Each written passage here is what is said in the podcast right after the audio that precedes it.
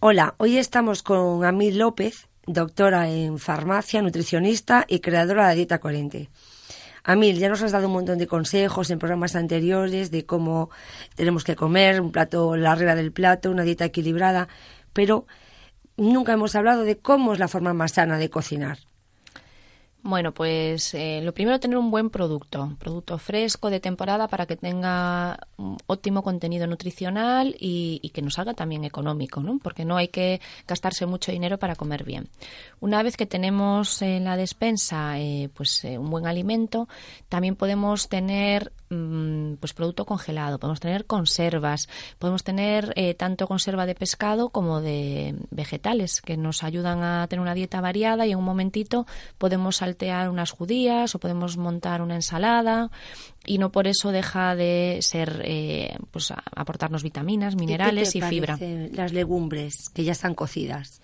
Pues estupendo, estupendo porque muchas veces lo que nos falta es tiempo y las improvisaciones eh, hacen que al final eh, vayamos a lo fácil o que nos saltemos comidas o que vayamos a, comida rápida. Entonces, eh, una buena despensa, si quieres lo podemos hablar por la siguiente podcast, es crucial para poder cocinar de forma sana. Entonces, mi consejo es preparar la comida cuando no tengamos hambre, porque si no, si llegamos con hambre, nos hemos a lo mejor saltado el tentempié de media mañana o a lo mejor pues hemos eh, hecho eh, abuso de café o nos hemos tomado solo una fuente de hidrato de carbono, una galletita, un trocito de, bizcocho con el café o así, y nos ponemos a cocinar, es fácil que empecemos a tomar pan, eh, a picotear, a probar de aquí y de allá y perdemos un poco la noción de lo que estamos comiendo. Otro truco es no improvisar el menú. Si quieres también podemos hablar otro día de cómo hacer la planificación familiar de las eh, comidas y cenas de la semana o incluso si tenemos niños y comen en el cole, cómo podemos hacer el planning de cenas para complementar las comidas del comedor escolar. Estupendo y de esta manera nos ceñimos al guion y e, evitamos ese tipo de improvisaciones que son eh, malas consejeras. Más trucos para cocinar de forma sana. Evitar los ultraprocesados, eh, fritos, rebozados y, siempre utilizar pues, técnicas culinarias que incorporan poca grasa. Cocido al vapor, al horno, a la plancha, al grill, a la parrilla. Y si eh, vamos a hacer un churrasco, que sabemos que, o un producto al horno, que se pueda poner una costra negrita, eh, esos son hidrocarburos aromáticos policíclicos que pueden tener un cierto carácter cancerígeno. Es mejor quitarle esa costra que se forma, eh, o cuando tostamos en la tostadora el pan y se pone muy negra, pues también es acrilamida, que es un derivado que en exceso puede ser cancerígeno, mejor retirarlo o incluir siempre una fuente de vegetales, pues espárragos, eh, una escalivada, un pimiento asado, una ensalada, para conseguir eh, que, se, que no se asimilen tanto este tipo de compuestos eh, cancerígenos, ¿vale?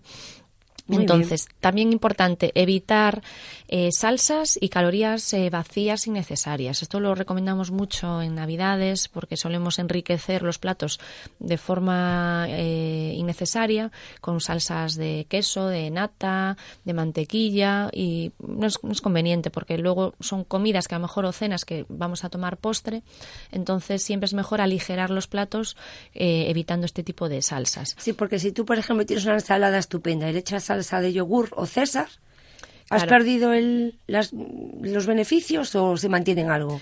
A ver, es que este tipo de salsas, sobre todo si son comerciales, suelen llevar mucha grasa trans. ¿Te acuerdas que hemos comentado en otros podcasts que es grasa de origen vegetal, pero que la industria la hidrogena y entonces al final es como un plástico para el sistema cardiovascular?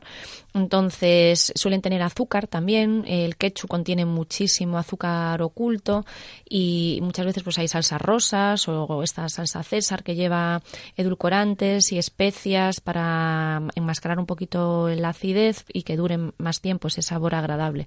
Entonces, dejarla como algo ocasional para el fin de semana o algún día que comamos fuera para darnos un, un gusto pues diferente al, al, que podamos hacer en el día a día de casa. Y luego, pues, lo de siempre elección. El aceite de oliva virgen extra, especias, eh, también si puede ser frescas para que tengan más propiedades antioxidantes y antiinflamatorias, como la cúrcuma, el jengibre, tomillo, laurel, estragón, orégano, albahaca, eh, que aportan un, crisol de sabores a nuestra cocina para que no sea tan aburrida cuando comemos a la plancha así ligero. ¿Y el picante? El picante es termogénico. Eh, eso da para también para otro post. Eh, el, picante, la cúrcuma, además, la pimienta y la cúrcuma hacen sinergia, se asimilan mucho más cuando las tomamos juntas. Entonces, el curry, que suele llevar una base de, mm, de cúrcuma y suele llevar muchas veces un toque picante, activa mucho el metabolismo, nos ayuda a quemar más eh, los depósitos de grasa localizada porque nos da calor. y ese calor hace que quememos más esa grasa de depósito. O sea que si el filete a la plancha le adornamos un poquito con curry, mejor que mejor. Hombre, siempre que no estemos mal del estómago, no tengamos una gastritis o esofagitis o reflujo, pero vamos, hay que poner un poco de picante en la vida. Muy bien, pues muchas gracias, Amil, por tus consejos.